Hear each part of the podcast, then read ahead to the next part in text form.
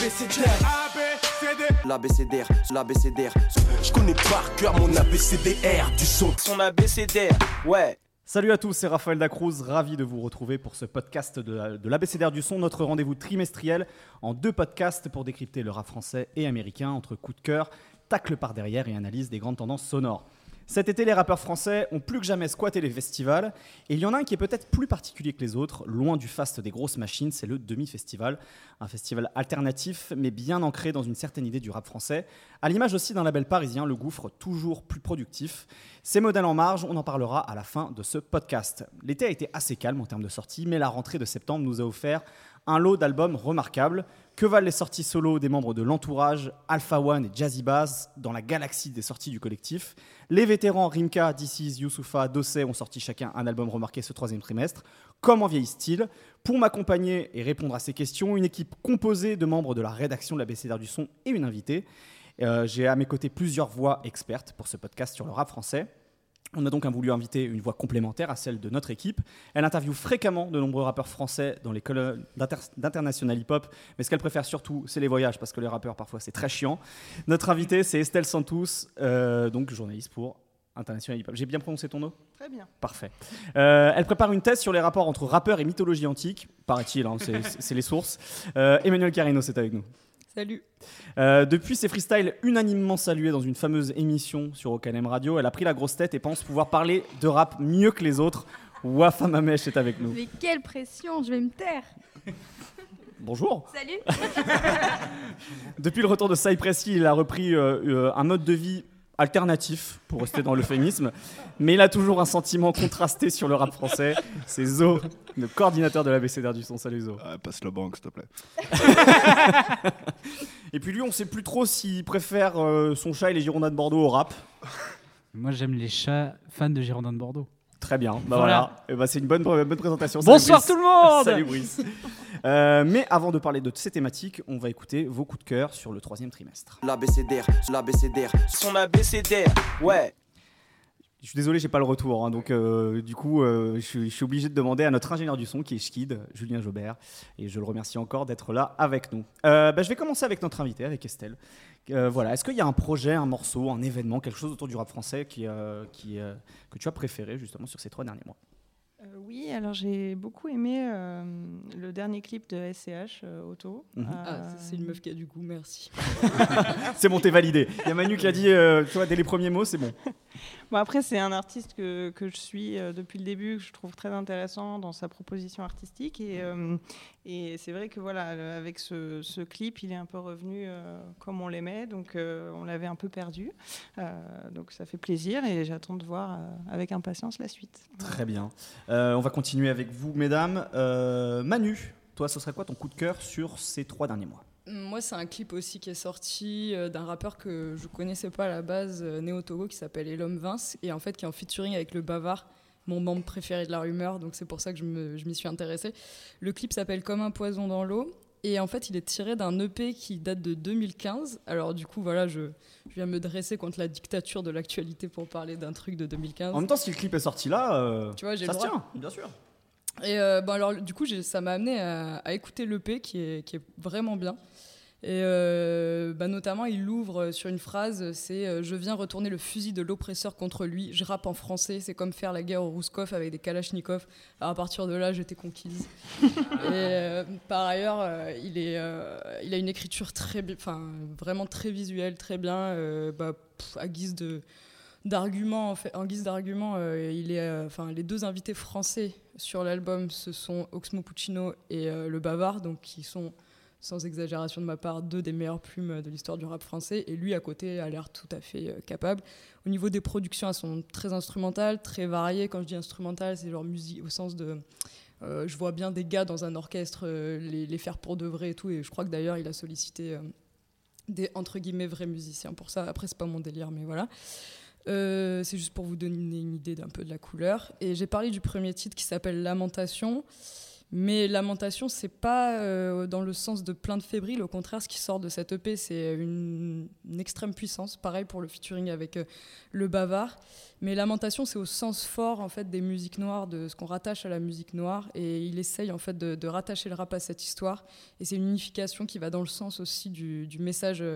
Panafricaniste qui travaille son, son album. Il a même, alors pour ceux qui ont 10 heures, ceux et celles qui ont 10 heures, à la fin de, la version 10 heures de cet album qui s'appelle Indigo, il y a une interview d'Amzad Boukari Yabara, qui est un historien euh, de l'EHESS euh, qui a travaillé sur le panafricanisme. Voilà, donc comme quoi ça sert de clipper des morceaux euh, trois ans après euh, la sortie euh, d'un EP parce que les gens longs à la détente comme moi Ça euh, à valider. Voilà. Ouais, super album que moi j'aime beaucoup et l'historien qu'on peut retrouver d'ailleurs sur le prochain projet de Rosset. Ah ouais, voilà. Enfin, toujours dans le panafricanisme. Et c'est marrant parce que la phrase que tu as citée de lui, ça me fait penser à une phrase euh, dite avec énormément d'ironie Oui. de Desporuti à l'époque qui disait Je rappe déjà en français par souci d'intégration. Ouais, ouais, ouais. ouais. Euh, Wafa, quel a été ton coup de cœur sur ces trois derniers mois? Euh, mon coup de cœur, c'est le premier album euh, studio de Gros Mots qui est sorti, alors on enregistre bah, la semaine dernière. Ouais, Gros non pas- rappeur perpignanais. Voilà, de rappeur de Perpignan, euh, backer de Némir depuis, euh, depuis plusieurs années, depuis l'album Ailleurs. Euh, il était déjà sur euh, le deuxième projet de Némir qui était sorti en 2010 euh, sur un freestyle, donc c'était le Next Level Volume 2. Euh, on le retrouve sur l'album, on, voilà, on le retrouve sur les bacs, etc. Il avait sorti deux projets à lui, Fils de pute et les dièses de Gros mots. Voilà. Donc ça en dit un peu long sur le personnage. Gros mot, c'est ce mec avec une, enfin, qui avait une barbe énorme, une voix très lourde, des phrasés assez, assez percutants, et puis toujours un univers un peu euh, satanique, voilà, que lui aimait. euh, euh, aimait développer. Donc ce mec, il faisait un peu flipper, mais en même temps, tu avais quand même envie d'y aller, de creuser pour voir, euh, pour voir ce que ça donnait. Euh, il est revenu, quand Némir est revenu fin 2017 avec, avec le morceau Des Heures. On avait pu le voir dans, dans un live de Combini avec une chemise à fleurs et à jouer des maracas. Donc c'était super drôle de voir ce mec avec cette barbe pire que de Salaf. Je sais pas une barbe de quoi, mais c'était juste super drôle. Par le viking. Ouais, ouais, ouais, c'est ça. Et puis à partir de là, euh, c'était quoi en juin Il a lancé un, un premier single qui s'appelle Désolé, qui s'intitule Désolé. Et en fait, c'est tout l'inverse de ce qu'on a pu voir de lui. Euh, déjà, il a plus de barbe. euh, C'est vraiment un truc où il chante, il parle d'amour. euh, et c'est tout un personnage qui a, qui, a évo- qui a évolué. Je dirais que c'est l'homme qui a évolué. Et c'est vraiment un album euh, de changement, de transition. Moi, j'aime beaucoup ce genre d'album parce que quand les rappeurs, quand les hommes se remettent en question, ça donne souvent des belles choses. Euh, même en termes de, de- de mélodie. Euh, c'est un projet totalement produit par Enzu, qui produit totalement Némir, voilà. Euh, Il y a Qui est un des, excellent producteur. Exactement, des prods, euh, des prods très aé- aériennes, électro même. Il chante euh, beaucoup, il parle de, voilà, de sa fille d'homme, de faiblesse, d'échec, euh, la volonté d'être un bon père, etc. Il y a quand même des très bons morceaux euh, pour la scène aussi. D'ailleurs, au demi-festival, on en parlait tout à l'heure, euh, ils étaient accompagnés d'un orchestre et euh, ça donnait vraiment très bien. Donc euh, l'album s'appelle Les Étoiles, très bon clip aussi, euh, Les Étoiles. Et euh, voilà, il y a, franchement, il y a des très bons morceaux euh, à aller écouter. Très Ouais, bien. le featuring étoiles. avec euh, Némir. Ouais, il y en a deux d'ailleurs, euh, La vie est belle et puis un sur sa mère. Ouais, Yema. Elle n'a pas fini de parler, Brice. Lâche pas le micro. Eh, parce qu'il il partage, Brice, euh, son micro avec Wafa. Elle a même pas fini de Je vais parler. laisser parler. Bah, tu, tu sais quoi, du coup, je vais, je vais demander à Zo son coup de cœur pour euh, le, pour le troisième trimestre. Zo, dis-nous tout. Alors euh, moi je voulais parler euh, de la scène rouennaise qui est euh, un peu euh, laisse mon banque tranquille. je voulais parler de la scène rouennaise qui est un peu la, une des scènes maudites du rap français. Je voulais parler d'un mec qui s'appelle Essa. Essa ça veut dire sans artifice. C'est un gars qui en fait rappe à Rouen depuis le début des années 90.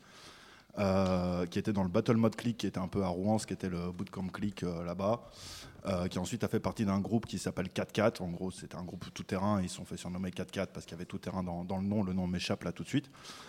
Et ça, il a sorti un album en mars de cette année, plutôt une mixtape, un truc très long, deux CD, enfin deux CD sur Bandcamp, en tout cas deux volumes, avec euh, 15 à 18 titres par volume.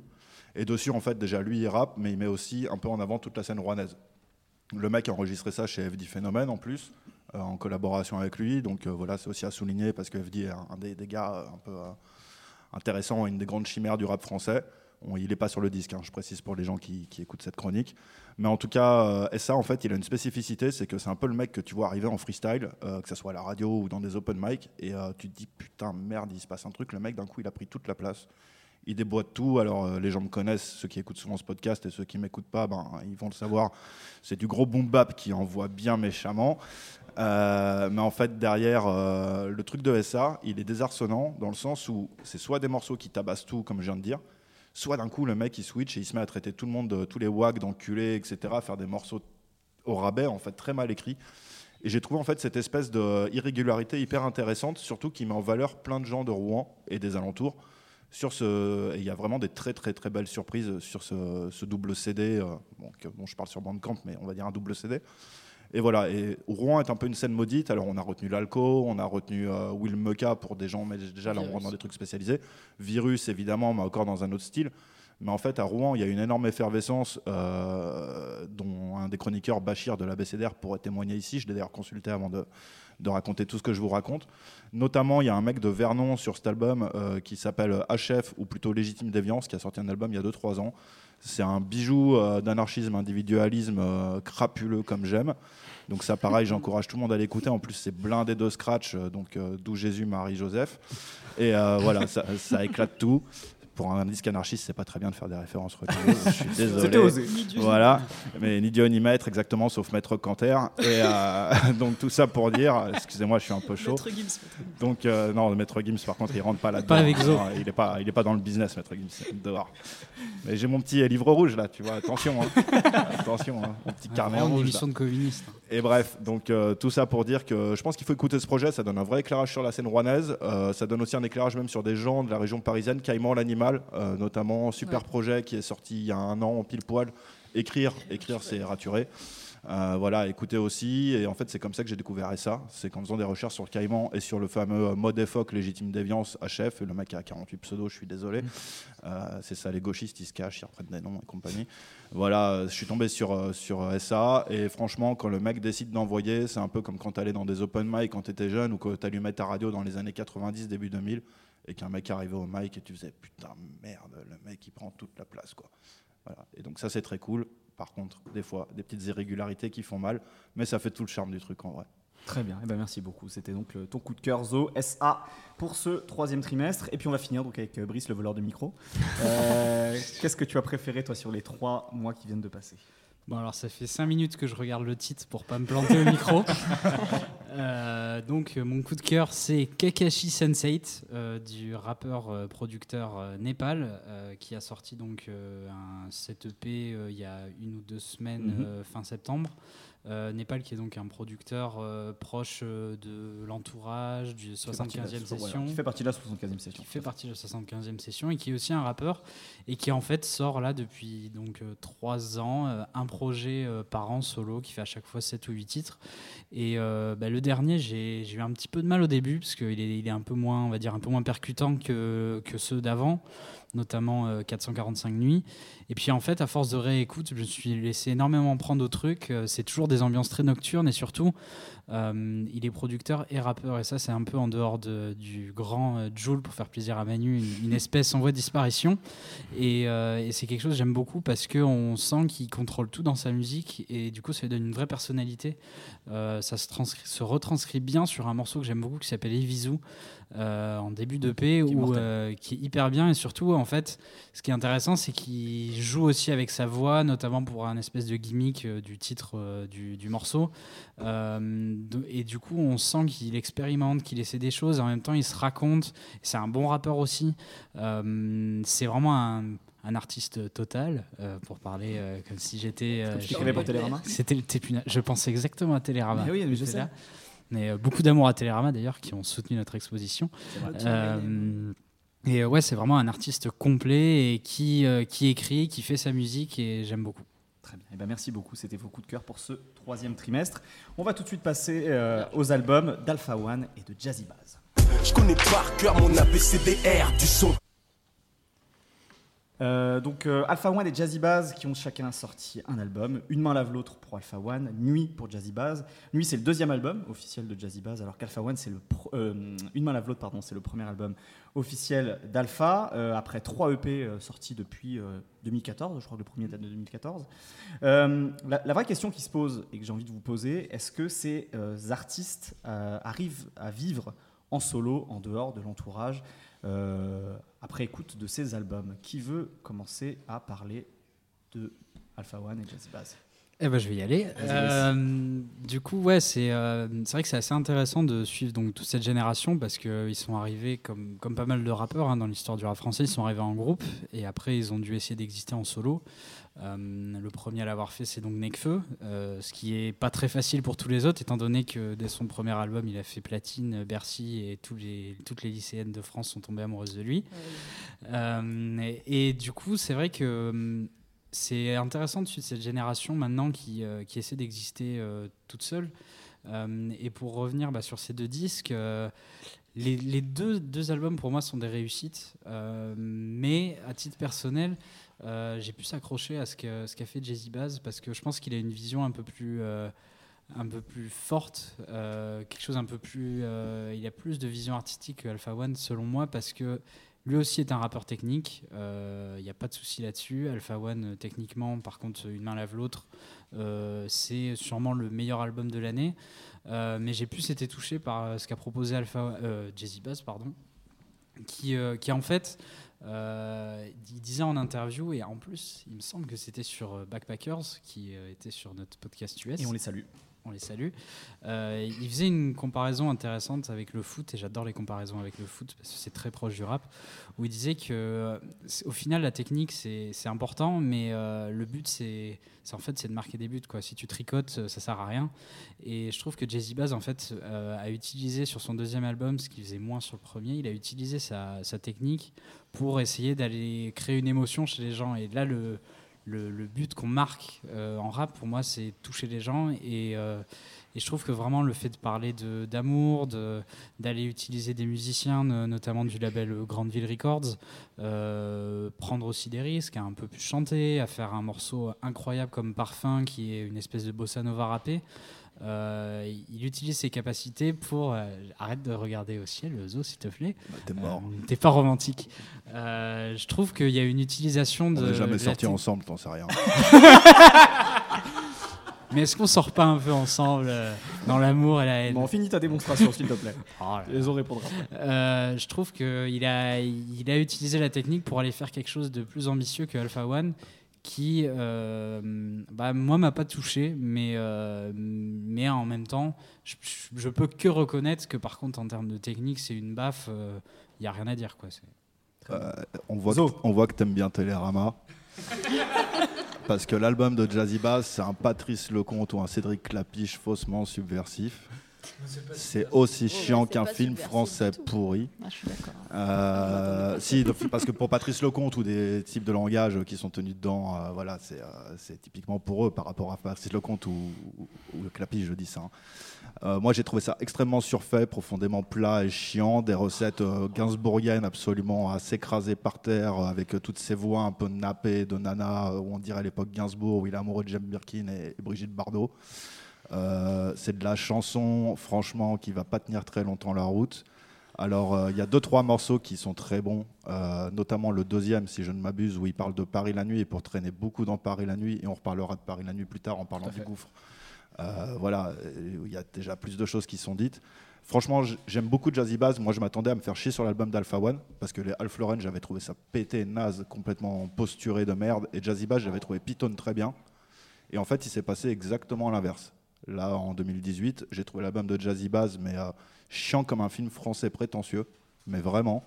Et l'album d'Alpha One, absolument extraordinaire, même s'il a deux, trois défauts, mais qui sont très durs à, à appréhender, tellement le reste est au-dessus du panier. Qu'est-ce qui t'a plu euh, chez Alpha One, du coup? Ah, chez Alpha One, bon, déjà, euh, la technique, la place des silences. J'ai trouvé qu'il laissait retomber ses rimes avec une façon incroyable et qu'il avait des changements de ton durant tout l'album. Il commence sur le piège, il est complètement euh, nonchalant, à limite l'impression qu'il s'en fout, qu'il est juste là pour écraser des gens. Il arrive avec des phases, alors je sais plus si c'est sur le piège, mais quand il dit euh, maintenant euh, je veux plus réclamer, je suis là pour obtenir. Hmm. Bah, ça, J'ai plus, j'ai plus l'âge de réclamer. j'ai plus l'âge de réclamer, je suis l'âge d'obtenir. Voilà, là, il est extraordinaire quand il sort des trucs comme ça. Euh, Il y a aussi un de ses potes qui sort un- une phrase de malade sur les Kouachi et sur le fait d'être Charlie, Mm. euh, Ouais. qui est complètement incroyable cette phase. Je crois que c'est la seule fois que ce débat a été réglé en une phrase complète. Je l'ai noté dans le carnet là, ça me fait juste chier de la, de la chercher. la mixtape de Bouge aussi. Et euh, ouais, exact, c'est vrai. Bref, et euh, Alpha One, j'ai trouvé ça en plus d'une maîtrise technique incroyable. J'ai trouvé qu'il se permettait plein d'humeur. On dit qu'il dit pas grand chose sur lui et que c'est que de la technique. Je suis pas d'accord. En fait, si tu assembles tout, il y a un super portrait chinois assemblé, vraiment, à travers aussi les références qu'il utilise, le name dropping dont il se sert quasiment au niveau des X-Men. C'est un peu difficile pour moi de dire ça parce que pour moi c'est imbattable, mais en vrai, euh, voilà. Et Jazzy Bass, justement, pour parler des X-Men, T'as un moment, tu as l'impression qu'il a voulu parler de Paris la nuit, nuit, et puis de la nuit, de l'amour, de ce qui te poursuit, de tes fantômes, etc. Euh, et je connais bien ça. hein. Après, euh, chacun le vit à sa façon, donc euh, peut-être que je le vis pas de la façon de Jazzy Bass, et c'est pour ça que je le fracasse. Mais des fois, j'ai l'impression qu'il voulait se la jouer façon X-Men, apprendre à être large dans des rues étroites. Sauf qu'en fait, euh, je sais pas, Patrice Lecomte déjà, il traîne boulevard Haussmann et les rues, elles sont pas étroites du tout et il est pas très large non plus, quoi. voilà. Donc, en gros, pour moi, franchement, j'ai trouvé ça super surfait. Euh, je dis pas qu'il a pas mis des sentiments. Je suis désolé de dire ça parce que notamment sa chanson après les attentats en 2015 qu'il a enregistré juste après, j'avais été hyper touché. Je m'attendais vraiment à aimer cet album, son titre, sa pochette, euh, Jazzy Bass lui-même. Et, euh, et c'est pas du tout pour le plaisir de, de le flinguer parce que euh, j'attends son prochain disque avec impatience. Euh, lui dira que sûrement je l'écouterai sûrement pas avec impatience. Mais, euh, mais voilà, et c'est juste ça. J'ai trouvé vraiment ça euh, décevant, hyper posturé. Il se fait flamber par Necfeu à chaque fois que Necfeu arrive, en même temps, à part Alpha One qui se fait pas flamber par Necfeu. Euh, voilà, donc euh, Necfeu qui est pas avec Alpha One en l'occurrence, mais je veux dire au niveau Oui, oui. technique, quoi. Euh, Enfin, je sais pas quoi. Après, j'aime beaucoup chez Jazzy Bass comme chez Alpha One cette solidarité au sein de 95. Ils se tirent tous vers le haut, ils se soutiennent, ils reparlent d'eux. Et même Alpha One, qui dit ouais, des mauvais projets, rap contenders et tout. Mais en fait, toujours, tu sens sur leurs albums qu'ils se ramènent les uns les autres, ils se soutiennent. Et ça, j'admire chez les deux. Mais en vrai, Jazzy Bass, j'ai trouvé que c'était un disque Télérama. Donc, il y aura sûrement 4 ou 5 étoiles. Et tant mieux pour lui, c'est vachement bien pour les ventes.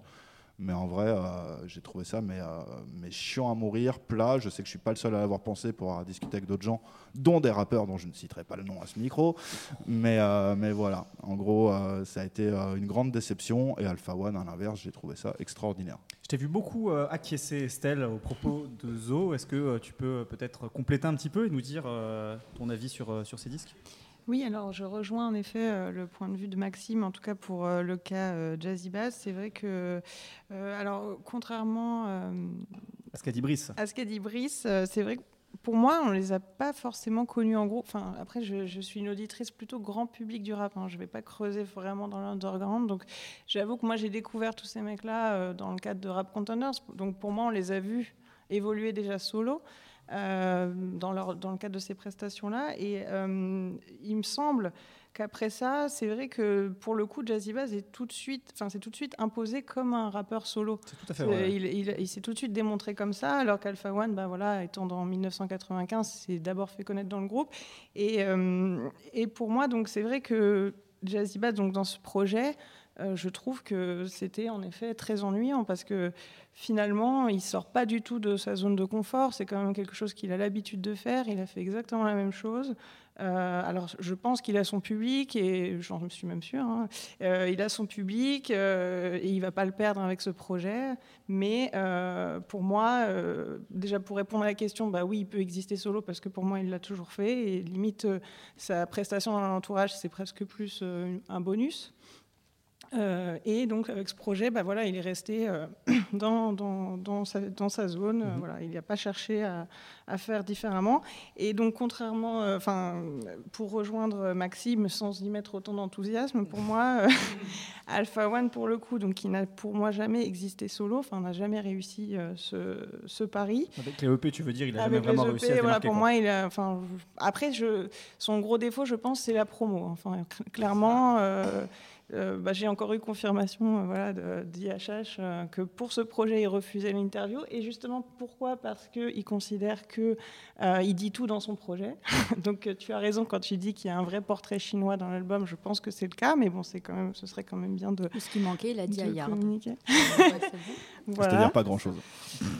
Et euh, donc, euh, j'ai été agréablement surprise quand même par ce projet, notamment parce que je ne l'attendais pas euh, sur ce- cette modernité-là. En fait, j'ai trouvé qu'il gardait son côté technique, mais qu'il s'essayait quand même à des formats, on va dire, plus enfin, plus urbain, moderne. Et j'ai trouvé ça intéressant. Après, honnêtement, en 2018, tu me sors un album de 17 titres, j'ai juste envie de te défoncer. Enfin, c'est... j'ai pas le temps, quoi. Eh ben, franchement, moi, je suis pareil que toi. J'ai trouvé que c'est même 18 ou 19, je crois. Ça passe très bien. Ah il m'a perdu au milieu. Voilà, bon, c'est personnel, mais voilà, moi j'ai trouvé qu'il n'y avait pas trop de titres justement. Il y a le système des interludes qui fonctionne vachement. Euh, il s'éloigne de toutes ses postures d'Alf Lauren avec ses histoires de sap et compagnie, même si par contre il a la phase horrible dans l'album où il dit qu'il a évolué parce qu'il met plus de chaussures en daim quand il pleut. Alpha One, je porte du Quicksilver, je suis un stup du 14e. Et je peux te dire que si je te chope avec des chaussures en daim, tu vas aller en GAV, mais vite fait, bien fait, frère. On va écouter ça précis ensemble. Euh, Manu ou Afar, est-ce que l'une de vous deux euh, veut, compléter ce qui a été dit sur ces albums euh, Ouais, alors moi par rapport à vous, je suis un peu euh, au milieu. Je suis aussi d'accord avec ce que tu dis, Estelle. voilà, c'est ça. Dans le sens où Jazzy Bass n'a jamais été vraiment un, rappeur de groupe. D'ailleurs, c'est l'un des seuls en fait qui vient directement avec un album, sans faire de mixtape, sans faire de projet avant, sans, sans se chercher, si on peut dire ça. Il est quand même sur la route du 3-14 qu'il a sorti avant, avant Peter. Ouais, après, ça n'a pas été un truc hyper marquant, tu vois. Donc, euh, il est arrivé très fort avec son album. Il est arrivé très fort dans le sens où il s'est trouvé euh, très rapidement. Euh, donc ça veut dire qu'il a, qu'il a rompu l'affiliation assez vite. et après, je suis tout à fait d'accord. Je trouve que c'est un mec qui est enfin moi qui m'ennuie un petit peu, euh, même si euh, je salue le fait qu'il ait créé son univers, euh, qu'on puisse le reconnaître, etc. donc sur ça, je dirais que lui a facilement donc fait la scission avec avec l'entourage. Parce que finalement, quand on sort d'un collectif comme ça, il faut absolument se réinventer. Euh, sortir du boom bap, sortir de l'étiquette rap euh, de Medinette et surtout sortir de l'ombre de Nekfeu. Euh, donc lui, il a plutôt réussi sur ce côté-là. Après, comme tu disais, Zo, même si Nekfeu le plie en termes de technique sur le feat, je trouve que Nekfeu, ce qu'il raconte, c'est, son couplet est un peu, un peu très étrange. Ouais, mais t'as de l'intensité. Oui, c'est clair que à côté de Jazzy Bass, t'as de l'intensité. Ça, je suis tout à fait d'accord avec toi. Y a pas, ouais, mais dans un album un peu à plat plat, ça fait beaucoup de choses. Ouais, après, oui, en termes de technique, c'est clair que Jazzy Bass ne brille pas par, euh, par sa technique. Et euh, comme l'a dit Brice, euh, c'était un chemin tout à fait voulu. Quoi. après, l'album d'Alpha, justement, vu qu'il a eu plusieurs projets avant, on peut facilement voir l'évolution et se demander si on est déçu, pas déçu. On n'est pas déçu par Jazzy Bass parce qu'il a fait ce qu'il sait faire, finalement, qu'on aime ou qu'on n'aime pas. Euh, Alpha One, c'est euh, pour se dégager de l'entourage, il est parti dans, dans la technicité pure, en fait, mais je trouve qu'il a réussi à, à, créer un univers, un son qui lui appartient, notamment en termes de prod. Euh, et ça, j'aime beaucoup. c'est un super album, vraiment, en termes de référence, en termes de, de, rap, de plein de choses. après, je pense qu'on sera déçu par la suite, si suite il y a, évidemment. Euh, donc euh, voilà, un peu la synthèse des deux. Après, pour revenir sur les autres, euh, voilà, pour parler de l'entourage, on peut aussi parler de, de Dean, qui a mis aussi plusieurs albums à, à se trouver. Pour moi, c'est vraiment. Enfin, je vois la tête de Zo. pour moi, c'est surtout avec Grand Cru qu'il a réussi aussi à faire la scission avec l'entourage. On ne parle pas de qualité, attention Zo. Laisse-moi finir mes phrases avant de faire des, des grimaces. Ah, les grimaces, ça coupe pas la parole. ça, peut, ça peut perturber. Oui, donc pour, pour toi, c'est à partir de là où il arrive vraiment à, partir de là, son identité en quelque sorte. C'est ça. Et on a beaucoup parlé de rappeurs qui se livrent, et c'était aussi ça la différence vraiment. Euh, je pense que quand on les connaît en groupe, on a envie de les connaître personnellement, on a envie de connaître leurs leur forces, leurs faiblesses en, termes d'être humain. Je parle pas de rap. Et euh, voilà, c'est pour ça que je dis que Dean, c'est à ce moment-là. Et c'est là où un autre, euh, comme Dooms par exemple, n'a pas réussi à à, franchir le cap, bon, même s'il a sorti qu'un seul projet. Euh, l'an passé, euh, voilà. Et les autres, pareil, ils sont un peu trop restés dans ce, avec des, morceaux qui ont le même format. J'ai écouté l'album de, Dooms, voilà, c'est les mêmes formats, les, les, mêmes thèmes, les mêmes choses. Donc, sortir d'un groupe comme ça et sortir de Necfeu, faut vraiment, euh, faut vraiment y aller. Juste où est Zo avant, avant de laisser la parole à Manu. Non, non, non, non, toi. Ah non, pardon, je pensais non, non, non, pas du tout, c'est parce qu'elle a pas encore. Non, c'est juste, ça me fait penser à un truc, c'est que dans l'entourage, c'est un truc que je leur reproche un peu à ces mecs-là, c'est qu'ils manquent un peu d'humour et d'autodérision sur eux-mêmes. Et c'est en t'écoutant parler, j'y avais jamais pensé en fait. Et euh, tu disais, ouais, il s'émancipe, etc. En fait, j'y pense, et euh, le seul qui a réussi à le faire, et qui pour moi est un des morceaux cultes de l'entourage, c'est FJ. Quand il se fout un peu de sa propre gueule avec ce morceau, où euh, j'ai oublié le titre de ce morceau, mais où il se fout de sa gueule en fait. Et euh, c'est ce que je regrette un peu chez les autres de l'entourage, c'est qu'il y a ce côté des fois très nombriliste sur les sables, sur l'attitude, le rapport aux meufs. Tu sais, c'est un peu comme ces entreprises aujourd'hui qui ne font que parler d'elles-mêmes, de leur propre processus, de comment elles doivent avancer, etc. Et à un moment, en fait, à force de se regarder elles-mêmes, euh, elles, elles n'ont plus de marque, elles se dégagent de plus rien d'autre, tu vois. Et euh, je suis dans une entreprise, moi, c'est mon métier, c'est, je travaille dans une entreprise qui vit ça en ce moment. Et quand je vois l'entourage, je trouve que c'est le piège dans lequel ils sont tous tombés un petit peu, moyen ou beaucoup. Et euh, c'est vrai que, euh, alors, euh, Sneezy est beaucoup tombé dedans, par exemple. Euh, c'est pas oui. pour l'agresser là, spécialement sur Non, le non, truc, mais- même si je sais que je suis une salope de l'ABCDR. Mais, euh, mais voilà, il était beaucoup tombé là-dedans. Alpha One avec les sapes aussi. Et c'est vrai que je trouve juste qu'il manque chez ces mecs. Mm. Et le seul qu'il a fait finalement, c'est celui qui en a pris plein la gueule, c'est le seul, c'est FJ. qui avait retourné le truc avec ce fameux morceau qui était plein d'autodérision. Alors, euh, c'est pas pour ça que l'album est réussi, qu'FJ est devenu un grand rappeur et tout, mais je regrette juste que ces mecs Il y a au moins cette intention-là, quoi. Ouais, bah, se regarde pas un peu plus, non pas dans leur miroir, mais le miroir que les gens peuvent leur montrer. Mm. Voilà, c'est juste, euh, je regrette un peu ça. Après, c'est bien de faire sa route aussi, hein, dirait Mais- tonton David. Mais finalement, c'est, ça re- rejoint aussi la- tout ce qu'on disait à Specom, quoi. On le voit comment, comment il fonctionne. Et euh, ça me fait penser à une phrase de Dean que j'ai réécoutée tout à l'heure où il dit euh, On est comme les dieux de l'Olympe, on n'aime pas se mélanger. En fait, c'est euh, si on se mélange aux êtres humains, voilà, euh, ça fait des mélanges chelous. Ah, c'est un, c'est petit peu aussi ce que dit Alpha Et, en disant euh, voilà. je vais pas gaspiller mon feu euh, parce que j'ai pas envie de faire de Voilà, featuring et de, de Exactement. ça avec, euh, voilà. avec d'autres rappeurs. Il dit on est, on est comme les dieux de l'Olympe, on préfère rester entre nous. Donc, ouais, c'est un peu ça. Manu, Ouais, après, un truc que j'aime bien, moi, chez les deux, pour le coup. euh, alors, moi, l'entourage m'intéresse surtout pour Nekfeu, c'est vrai, mais euh, j'avoue que je suis ce genre de lycéenne. tu, tu n'as pas de midinette à avoir. voilà. C'est- il, a, il a certes une plastique attirante, mais c'est quand même un grand rappeur. Euh, ouais, voilà. C'est ça. Bon.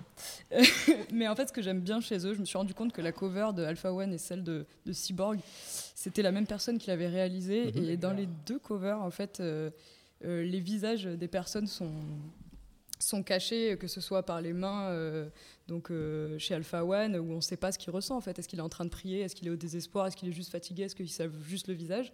Et Nekfeu, c'est pareil, ça- son visage est, recouvert de la tracklist en fait de, son album, et je trouve qu'ils ont ça en commun. Cette idée, on laisse parler la musique pour nous. C'est l'idée, euh, dans, juste, pour, juste pour voir le featuring avec Esprit Noir. Nekfeu dit euh, Tu sais pas ce que je pense avant d'écouter l'album. Et euh, ça, c'est quelque chose que j'aime bien chez eux, toujours faire parler la musique en premier. Quoi. C'est vrai qu'ils sont très absents médiatiquement là depuis qu'ils sont euh, justement partis en solo et la fin de 1995. ouais. Ouais. Et après, voilà, encore une fois, moi, pour Humla, c'est vrai que moi, j'avais le même problème avec Alpha One avant, qui était ben, l'espèce d'incarnation de cette technique jouissive, euh, exemplaire, certes, mais genre euh, côté très rap pour rappeur, voire pire, rap pour journaliste rap, là, c'est vraiment le pire. Renforcé par la difficulté des prods, c'est vrai, c'est des prods où tu te dis, ah ouais, c'est là, euh, comment le biter et tout, c'est compliqué, il faut y arriver. Et là, par contre, pour le coup, j'ai trouvé qu'il y a des moments où il y a des phases, il dépasse complètement ça. Euh, je pense, euh, c'est pas forcément mon son préféré, mais c'est Olive et Tom, Mhm. où il incarne aussi un adolescent. Il y a des petites phases comme ça sous la, sous la forme constatative du genre je dis plus rien quand je vois les petits fumer, des trucs comme ça. C'est à l'inverse d'un Necfeu et même je dirais à l'inverse d'un Gizmo qui vont être dans le dévoilement, dans le débordement, qui peuvent gêner parfois par leur Ah, côté. Gizmo complètement. hein. Voilà, qui peuvent gêner par leur côté impudique. Moi, je suis extrêmement touchée par ça parce que j'estime que l'ultra-sensibilité, ça peut être une qualité aussi quand c'est bien fait. Alpha, au contraire, il va condenser par moments euh, tout le poids d'une émotion qui s'est solidifiée au fil de- des années, mais de manière très froide, Mhm. très constatative. Et pourtant, ça va toucher quand même ce qu'il arrive à faire dans cet album. Et il est touchant quand, en gros, euh, son cœur euh, fissure mais sans déborder. Et euh, là où Nekfeu, par contre, ou Gizmo, c'est une avalanche, de, une cascade. Quoi. Mhm. Là, D'ailleurs, euh, mon son préféré de l'album d'Afa One, c'est Cascade Remix pour le coup. ouais. Où là où je trouve pareil, encore Ouais, une fois, c'est la musique qui, la musique qui parle à sa place, quoi. Très bien.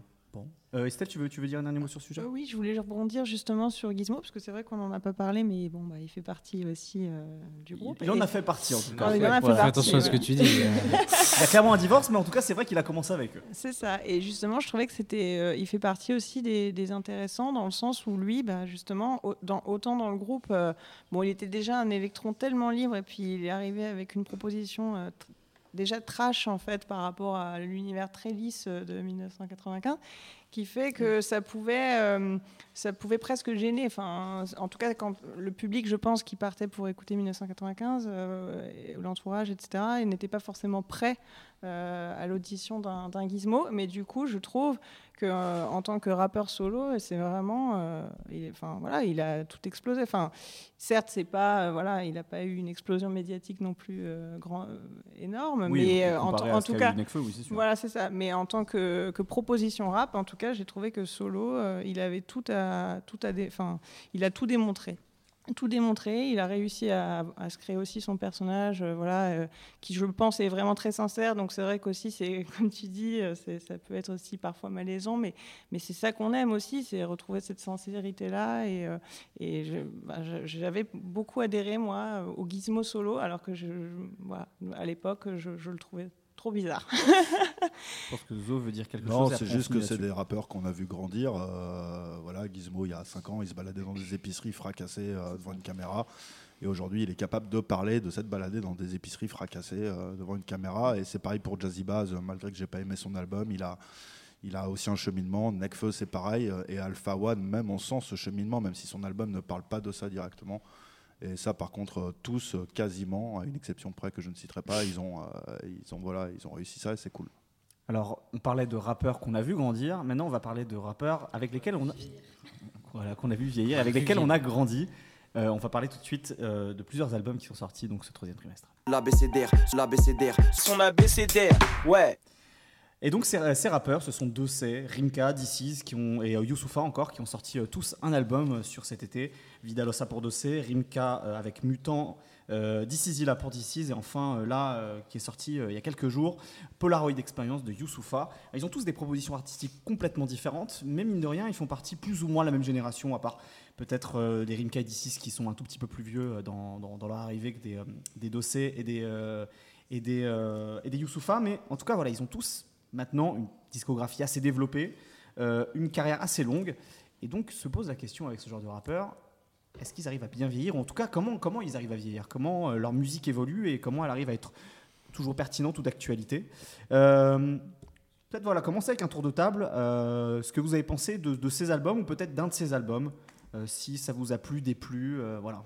Qui veut bah, commencer Brice. C'est vraiment intéressant en fait comme débat parce que j'ai l'impression qu'on est dans une très belle année sur les, les albums de rappeurs quarantenaires. Euh, J'appelle les rappeurs quarantenaires entre 30 et 40 ans. Hein. C'est un peu la discrimination euh, pour les personnes euh, trentenaires. Mais, euh, faut pas viser du tout. Non, pas du tout. Mais t'es jeune, t'es jeune. Euh, parce que en fait, donc là, tu as cité des noms et je vais en rajouter deux autres aussi. Je pense à Cécène. je vais en rajouter trois même. Je pense à Cécène, je pense à Grems et je pense aussi à Flint qui arrive et certains sur cette table ont pu écouter le disque, Mac Taylor aussi. J'ai l'impression que depuis, depuis, allez, on va dire, depuis deux ans, euh, les, rappeurs euh, de la, génération un peu avant euh, celle qui est aujourd'hui commencent à vraiment, vraiment bien se mettre à jour en fait.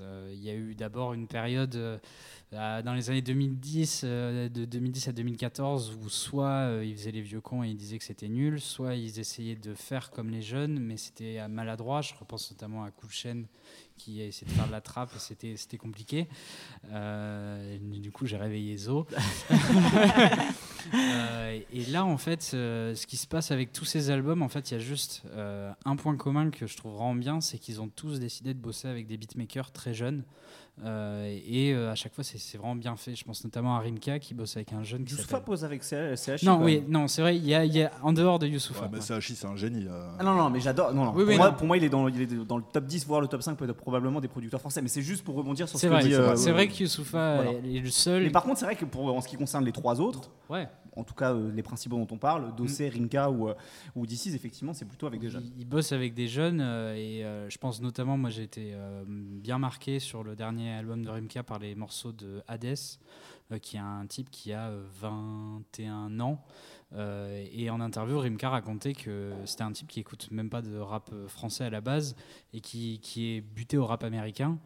Et, euh, et, en fait, c'est ça un peu l'intelligence qu'ils ont tous eue, c'est d'aller prendre des choses chez les jeunes et pas faire les vieux cons. pareil pour DC's qui allait bosser notamment avec Ponko, producteur belge qui bosse beaucoup avec Damso, etc.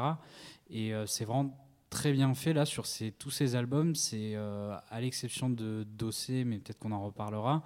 Il y a un truc où ils se mettent très bien à jour et tout en, acceptant aussi le fait qu'ils sont de la génération d'après. Et dans les textes, c'est quelque chose qui ressort à chaque fois sur chaque disque, même s'ils peuvent être différents. Euh, ils disent ouais, je suis vieux, mais euh, voilà, ils ont de l'expérience et au lieu de, l'utiliser comme des vieux cons, eh ben, ils se disent euh, c'est une force et ça donne des textes qui souvent sont plus intéressants que, que chez les jeunes rappeurs, à exception de Dossé qui pour moi et un peu plus superficiel dans ce qu'il dans ce qu'il raconte euh, en dehors de, des deux derniers morceaux de l'album qui sont habitués qui est superbe et, surtout euh, la rue c'est rasoir qui est très très fort où euh, là il, se, il, raconte vraiment le fait de revoir des amis enfin des amis d'enfance reparler du quartier etc ça c'est génial. Par contre quand il fait des punchlines de cul qui sont en plus très premier degré moi ça me gêne quoi. Wafa Manu Estelle je, pour l'instant, je vois que, que, que Zo euh, digère ce qui se dit, donc on va, on va passer aux autres. Je hein. suis prostré. J'attends là. J'attends qu'il y ait plein de choses là qui nourrissent un petit peu ta marmite, et puis après, on verra, on verra ce que tu auras à dire là-dessus. Wafa euh, Brice disait qu'ils avaient qu'un seul point commun et c'est vrai parce que je trouve, euh, enfin c'est vrai à part Youssoufa parce que je trouve qu'ils sont tous assez différents. Je trouve que pour moi le seul qui vieillit c'est Youssoufa par rapport aux autres, qui vieillit et qui l'accepte. Euh, il a sorti un album assez euh, classique. Je ne dis pas que c'est un classique, attention. Hmm. Euh, dans la forme, prend pas, voilà, dans la forme très traditionnelle, dans lequel il prend pas trop de prise de risque. un album recentré sur lui-même, sur son passé, sur sa famille. Euh, et finalement, le, seul côté, voilà, ça, renvoie au beatmaker. Il travaille avec ceux qu'il connaît, il travaille avec Koulax, avec Sachi. Et puis voilà, il n'est pas allé chercher ailleurs, il n'y a pas de fit, il n'a pas voulu faire de jeunisme. Son seul point d'ancrage euh, avec l'actualité, on va dire, c'est euh, la production grâce aux jeunes qui produit. je pense que lui, il a accepté qu'il était dépassé et que s'il revenait, c'est juste pour faire euh, le, rap euh, qu'il sait faire, sans vouloir euh, aller sur d'autres directions. ça donne quand même un projet assez cohérent. Il y a des morceaux plus, plus, plus intéressants que d'autres. Voilà, 12 titres, ça se digère. Voilà, on peut aimer, pas aimer, c'est assez, c'est assez bien fait. Euh, pour moi, est un cas vraiment à part. C'est un mec, je trouve qu'il vieillit pas. Parce que depuis le début. C'est Peter Punk. C'est ça. Il est toujours constant, c'est-à-dire éparpillé. Voilà, moi c'est un mec euh, euh, dont j'ai toujours trouvé les albums euh, quand même assez bons, mais je n'ai jamais compris là où il voulait m'emmener. Et en termes de, de sincérité, de ce qu'il veut toucher. Moi, il m'a jamais touché. Et je pense que c'est un mec, à chaque projet, il veut toucher des gens complètement différents. Il va aller dans des directions euh, complètement différentes. Donc lui, je pense que depuis le début, il a toujours cherché à s'adapter euh, dès les premiers albums. Donc pour moi, il vieillit pas, mais il est toujours un peu, euh, un peu perdu. Voilà, ce mec, il fait pas du tout son âge. Et justement, sur chaque projet, il est toujours en fit avec les gens du moment. Voilà, là on retrouve Niska, on retrouve Fianso, euh, voilà, etc. Euh, mais ça reste quand même un, bon album. Euh, pour l'avoir interviewé, il disait aussi que c'était l'un des premiers qui ne faisait pas pour, pour les gens, mais pour lui. Donc si lui, il, est bien dans cet album, qui s'est dévoilé, voilà, c'est très bien. concernant Rimka, pour moi, c'est celui qui s'est adapté le plus vite, en fait. Euh, même dès le troisième album que moi j'aime pas trop, euh, qui est Chef de famille, dès 2012, même si je trouve que c'est le moins bien de sa discographie, à chaque fois il s'est toujours adapté aux tendances du moment. Euh, et ça a toujours bien fonctionné. Euh, et entre 2012 et, 2016, voilà, il n'a pas sorti de projet. Il est revenu avec la Monster Tape qui, moi, m'a mis euh, vraiment une claque incroyable. il a écouté les jeunes. C'est un mec qui a accepté qu'il était le taulier depuis le début. Quoi. Dès le début, on l'appelle tonton. Le gars, ça il fait était 20 tout ans jeune. C'est ça, c'est exactement ça. Donc lui, il est là, il écoute les jeunes, il s'en inspire et ça fait des très bons morceaux. Et la, la trilogie Monster, Fantôme et Mutant, elle est vraiment très solide. Et même les feats sur le dernier projet, euh, ne sont pas intéressés, voilà, si je peux dire ça comme ça. C'est vraiment des feats qui lui ressemblent, euh, que ce soit Nino, YL euh, ou Alonso, avec lequel il faisait des feats déjà sur le projet d'avant, qui était un, morceau bah, sur la Monster Tape Alien, qui était un morceau juste incroyable.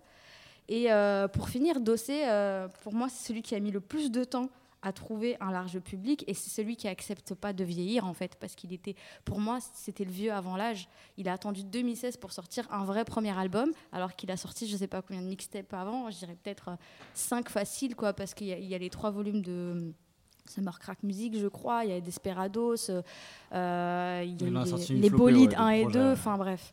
Et euh, lui, c'est vrai que c'est un peu. Euh, je peux rejoindre Brice sur ce qu'il disait, c'est un peu tatillon comme ça. Euh, et les morceaux sur lesquels il se dévoile le plus, c'est ceux sur Yuri, en fait. Euh, où il y avait des super Ouais, morceaux. Et justement, c'est sur, voilà. Euh, justement sur ce C'est sur cet album, c'est sa premier disque d'or de sa carrière. Euh, voilà. Après, il y a de bons morceaux sur Vidalosa. Je pense que là, il a trouvé un peu sa, son rythme de croisière, euh, les morceaux qui, qui plaisaient, qui streamaient, etc. Et même si ouais, je suis pas fan de tous les morceaux, mais il y a quand même de, de bons morceaux. Donc voilà, chacun vieillit à sa manière ou ne veut pas vieillir. Voilà, Wafa, Wafa nous a bien un petit peu éclairé sur les différences, sur les différences de parcours, les différences de choix artistiques. Euh, sur à peu près tout, ce qu'on a dit jusque-là, qu'est-ce que ça vous inspire, vous Euh, On n'a pas encore entendu euh, Manu, Zo, Estelle, justement, sur, sur ces rappeurs et sur les, choix qu'ils ont fait? Est-ce que ce sont, d'après vous, des choix gagnants Ou au contraire, parfois, des, ils se prennent un peu les pieds dans le tapis? Euh, moi, on va pas se Manu. mentir, le seul que j'ai écouté sérieusement, c'est Rimka. Mhm. Donc, euh, il commence, enfin, il y a le son, euh, non, il commence pas du tout, mais le son que je préfère sur cet album, c'est Drugstore, Mhm. et où il dit euh, Je ne suis pas de ces anciennes gloires qui broient du noir. Et je pense qu'en fait, c'est ça, c'est que, en fait, il est toujours marrant, Rimka. Et, et On parlait ça- de second degré avant, et c'est vrai Ouais. qu'il y y, a toujours eu ce côté-là. Moi, je me souviens du côté. Euh, je suis riche, mais je suis toujours moche. Ouais, ouais. et je pense que c'est. souviens de, de l'album où il, parle d'être un loupard sur l'album. J'ai plus le titre en tête sur l'album. Euh, euh, 113 fout la merde. Le guide du loupard, voilà, c'est ça. Le Où il y, guide a, du où il y a loupard. effectivement ce côté hyper, euh, hyper second degré chez lui. Ouais. Toujours, ouais, ouais, de l'autodérision. Enfin, là, euh, même euh, ne serait-ce que l'intro, par exemple, d'un son qui s'appelle. Euh, ah, je sais plus, mais genre il. Big All Lives Matters et tout. Là, il se moque, il dit non, ça, ça, va- ça, ça va les choquer et tout. euh, il a vachement, voilà. Ouais, euh, d'auto- ouais. Il a trop d'autodérision et je pense que garder le sens de l'humour, c'est de base, dans le rap comme dans la vie, une bonne manière de vieillir, vraiment. Et euh, ça a toujours été en plus une, une marque de sa musique. Et comme tu dis, les featuring également, des- c'est pas des featuring intéressés, si ce n'est artistiquement en fait. Un son comme Immigri avec euh, YL qui représente aussi euh, ce côté immigration algérienne euh, renouvelée, euh, bah, ça fait sens. Et en plus, le morceau est très bien. Il est tourné à Marseille, donc forcément, ça rajoute un peu en qualité. Oui, non, Euh. mais ça, c'est pas quelque chose que tu nous dis ça. C'est trop personne. Alors, il y a juste un truc qui me gêne, effectivement, ce que tu disais pour dosser, toi, euh, Brice, mais qui arrive un peu moins souvent quand même sur Rimka, c'est quand un gars fait des, des, des vannes sur les meufs alors qu'il a la tête de mon oncle, quoi. C'est pas possible, quoi. Quand tu dis Totalement, je protège ouais. mon Ariana Grande et tout, je, je suis mal à l'aise. Je suis vraiment mal à l'aise, mais après, voilà, ça arrive pas souvent. Quand même, donc c'est juste euh, de temps en temps, et puis des phrases genre elle apparaît et disparaît sous mon volant, il me reste un peu de rouge à lèvres sur le gland, c'est un peu marrant quand même. Donc même si c'est si c'est euh, mon oncle qui dit ça, je vais dire Ouais, bon. c'est toujours problématique quand c'est des mecs de 40 piges qui le disent. Et ouais, tu je vois. peux comprendre. Tu ouais. vois Moi, aussi, que- moi aussi, c'est vrai qu'elle m'a fait un peu grincer celle-là. Les ongles pécho des petites, faut l'accepter. Oh, vous me gênez là. Ouais, ça... Voilà. Après, pour lui, comme pour euh, Mac Taylor, euh, je pense qu'il y a des raisons extra-musicales à leur euh, longévité, euh, qui sont que c'est des gens qui sont extrêmement euh, ancrés, en fait, localement. C'est-à-dire que les petits du 9-4 qui connaissent Rimka, même encore aujourd'hui, euh, à Aubervilliers, euh, il y a encore des meufs de 14 piges avec des t-shirts untouchable et qui connaissent euh, des classiques de Mac Taylor par cœur. Et je pense que ça, c'est lié aussi à leur engagement associatif et les choses comme ça que, que je respecte beaucoup pour le coup. Alors après, moi, euh, il y avait un petit boycott quand même de Marseillais dans, dans ces vieux. Et moi, je trouve le meilleur vieux, qui est quelqu'un qui a juste 4 ans de moins que, que Rimka, c'est Alonso. En fait, pour moi, c'est lui le vieux qui a le mieux vieilli parce qu'il est en bonus, donc du coup, sur l'album de Rimka. Ah, t'es la seule à avoir cet avis autour de Je la sais, table. je sais, c'est pour ça que je le dis. Explique. Développe tous tes arguments. Avec notamment bah, la- l'acquisition d'un public féminin, euh, de témoignages de son, enfin même de son entourage, etc. Et euh, le taf de Spike Miller, du coup son DJ qui a fait, et c'est pour ça que je voulais parler de ça, euh, la prod de, du dernier son de 13 blocs qui est super efficace, qui s'appelle Balayer.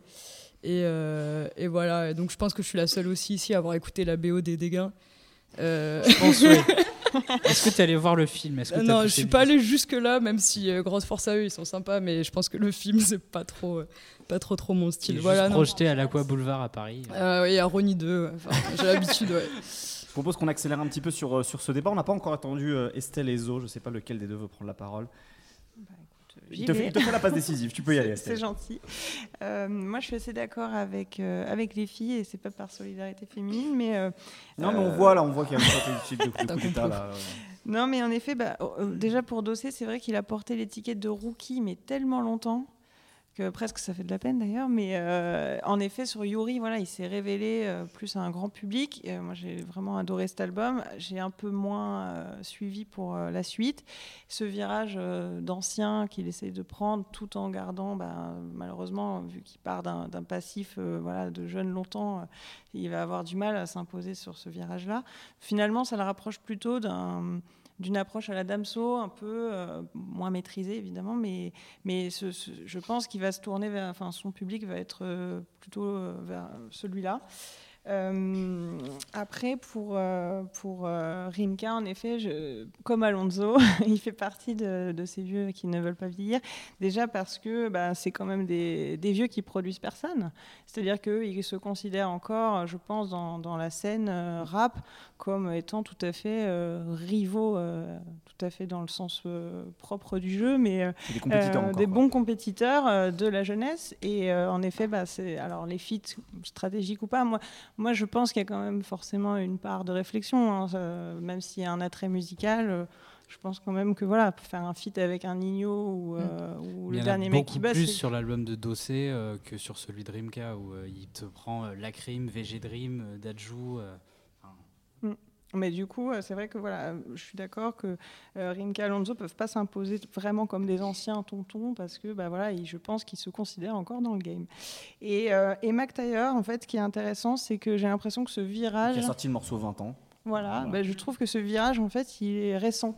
Euh, je pense que c'est un peu malgré lui, finalement. Euh, il a tellement lutté lui aussi pour, euh, pour faire reconnaître euh, sa légitimité de, précurseur de tout. que Ces albums n'ont pas forcément toujours bien marché. C'est ça. Ça peut être, être influent sur certains, sur certains cercles, cercles du rap, pardon, mais c'est vrai que en termes de, de- de- de, euh, d'accès, d'accès à un, à un certain public, ou en tout cas un grand public, ça n'a jamais été un gros carton C'est ça, et, euh, et souvent, bah, c'est vrai que euh, s'en plaint. C'est quand même quelqu'un qui revendique beaucoup d'avoir euh, été à l'initiative ben, du virage love du rap, euh, du virage musical du rap, et finalement qui considère qu'on lui a pas forcément accordé cette légitimité-là. On a beaucoup critiqué ses projets à ce moment-là, et puis aujourd'hui, c'est devenu la tendance. Bon, voilà, il a toujours eu ce, ce poste un peu pas de victime, mais voilà, et- alors qu'il est tout à fait respecté dans la street. Donc c'est vrai que c'est c'est assez étrange. Il a cette légitimité, ben, en effet, de- d'ancien du rap.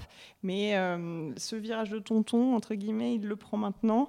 Et, euh, et je pense que c'est en fait une bonne voie pour le coup, euh, pour euh, réussir en effet à faire valoir bah, tout ce qu'il a apporté au rap euh, de, tout au long de sa carrière. En Je pense que le succès de Rémi, ça lui a fait du bien aussi. euh, Enfin, de Mm, je voir pense qu'il pouvait ouais. faire marcher quelqu'un aussi, un jeune de son quartier, euh, ça l'a décomplexé un peu peut-être. Voilà. Très Et bien. Puis, euh, puis bah, Youssoufa, euh, je trouve que ce virage-là, il l'avait pris un peu avant, Oui. justement, quand il a À essayé partir de s- Noir D, je pense. Voilà, c'est ça, de s'ancrer un peu, ben, déjà de, de prendre un virage aussi dans les instrus euh, euh, qui sont parfois un peu dans tendance rock euh, ou qui reprennent des influences ethniques de ses origines, reprendre un peu aussi, euh, faire des, des- des- comment, des références à son père, euh, parler de son fils, évidemment, c'est des thèmes où forcément il va plus parler.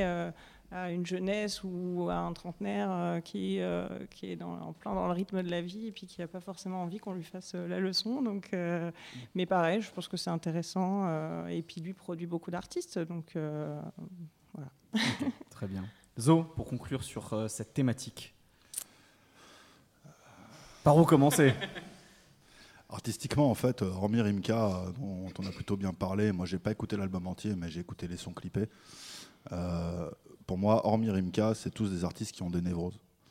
Et euh, c'est des névroses, euh, honnêtement, les névroses artistiquement en général, c'est pas mauvais. Parce que tu arrives à projeter des trucs, à sublimer des choses, euh, et des fois ça te fait parfois du mal, mais au bout d'un album, tu arrives à en faire du bien, ou à l'inverse. Tu fais un grand album, et puis au bout d'un moment, tu tournes un peu trop autour de ta névrose, voire même tu t'en libères, et du coup, pour les gens, tu deviens plus très intéressant. Euh, sauf que pour moi, leur névrose à tous ces mecs-là, elles sont pas comparables. Euh, typiquement, Youssoufa, euh, j'ai beaucoup aimé son album, alors que pourtant, c'est sur le papier un rappeur qui m'a toujours ennuyé et que j'ai toujours un peu assimilé au cliché, parce qu'en philosophie, c'est plus compliqué que ça, mais du philosophe Alain. Tu sais, qui disserte très simplement sur le bonheur, la morale, la discipline, les enfants, la famille, etc. Tu vois. C'est plus compliqué en vrai, Alain. Oui, mais oui, mais pour simplifier, voilà, c'est un peu le petit bréviaire des citations avec des morceaux fleuves, etc. Et là, j'ai trouvé son album à Youssoufa. En fait, euh, je- je le finis, je retiens pas des phases, etc. Mais j'ai kiffé des morceaux fleuves. J'ai kiffé des morceaux où il rappe franchement vénère. C'est toujours les morceaux Voilà. fleuves d'ailleurs qui sont très intéressants sur Ouais, ouais. Youssoupha, hein, ça a été déjà Mais il a même des Et le truc, c'est qu'il arrive à marier l'ambiance des morceaux fleuves avec des refrains sur ce disque aussi. Et sur le même morceau, je parle. hein. Et après, alors ça, c'est moins mon truc. Il y a les trucs un peu euh, ab- absorbés de la musique africaine, euh, sans parler d'afro-trap. hein. Mais pour moi, c'est le rappeur français le plus légitime pour faire ça. Euh, sans même parler de son parcours familial, avoir eu les couilles de retourner vivre euh, en Côte d'Ivoire, etc., par rapport à sa position dans le rap français, comment il aurait pu décoller et compagnie, c'est un truc que je respecte à mort. Parce que euh, voilà, il est resté connecté avec la France, il est resté connecté avec son pays, il a développé des artistes. C'est pas, son parlé. pays, la Côte Enfin, son pays, ouais, je, je caricature en disant ça, je suis Je désolé c'est son- d'ailleurs. Son épouse d'ailleurs qui est euh, Non, non, ça. ça, c'est un grand défaut des Occidentaux, et je le laisse, c'est de un peu tout mélanger en Afrique, et ça, c'est un grand défaut d'occidental que j'ai. Mais, euh, mais voilà, en tout cas, là-dessus, je trouve ça vraiment euh, cool, admirable, et pour moi, en fait, il a fait un bon disque. Euh, alors après, ça reste du Youssoufa, donc je suis pas un grand fan, mais je trouve que c'est un mec qui traite vachement bien ses névroses parce qu'il les traite avec de la douceur, à la fois avec de l'engagement, à la fois avec une continuité, etc. Il y a eu des conneries dans son projet, typiquement sa promo un peu de Yes là, avec euh, la vidéo en studio où ils, se- tu vois, ils sont tous en C'est un peu boursouflé, effectivement. Ouais, c'est bon, quoi, tu vois. Mais en vrai, l'album, euh, tu vois, je m'attendais à me faire chier en mode Youssoufa, être là, ouais, c'est c'est Alain, tu vois, pour faire une référence à ce philosophe. En fait, non. L'extrémité inverse, c'est Disease. Disease, hormis, euh, il a, je crois que c'est son 12 ou 13e album. 12e. Franchement, hormis Pacifique, parce qu'il est sorti il y a un an, et Le Poisson Rouge, parce que c'est l'album de Disease qu'il a lancé, je suis incapable de sortir un nom des 10 autres, quoi Pareil. mais un truc de ouf. Et euh, justement Peter Punk, voilà. Et pour moi, Disease, mais euh, c'est un mec en fait. euh, pour rester sur le thème des névroses, après je développerai musicalement et euh, il va me détester avec ce que je vais dire.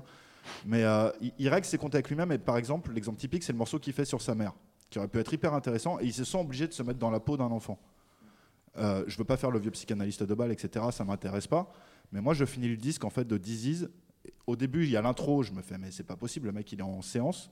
Et puis après, il y a les trois morceaux suivants. Il est en esprit Rouge Lèvres. Rouge Lèvres, c'est le groupe qu'il a fait avec Grams, Foreign Biggers, des mecs comme ça, où il rappelle trop bien. Pendant trois morceaux, il éclate tout.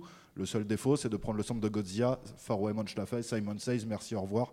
Euh, on ne prend plus ce sample, il est protégé par l'histoire du rap, c'est terminé. Mais sinon, le reste, ça défonce. Et puis au bout du cinquième morceau, il part dans ses délires de psychanalyse. Moi, j'ai fini l'album, j'ai eu envie de lui envoyer un mail lui faire Disease. Tu sais, tu sais combien ça coûte une séance chez psychanalyse? Docteur Sophie. tu vois? Tu me dois 60 balles, enculé. Et encore, c'est un psychanalyste pas cher, tu vois.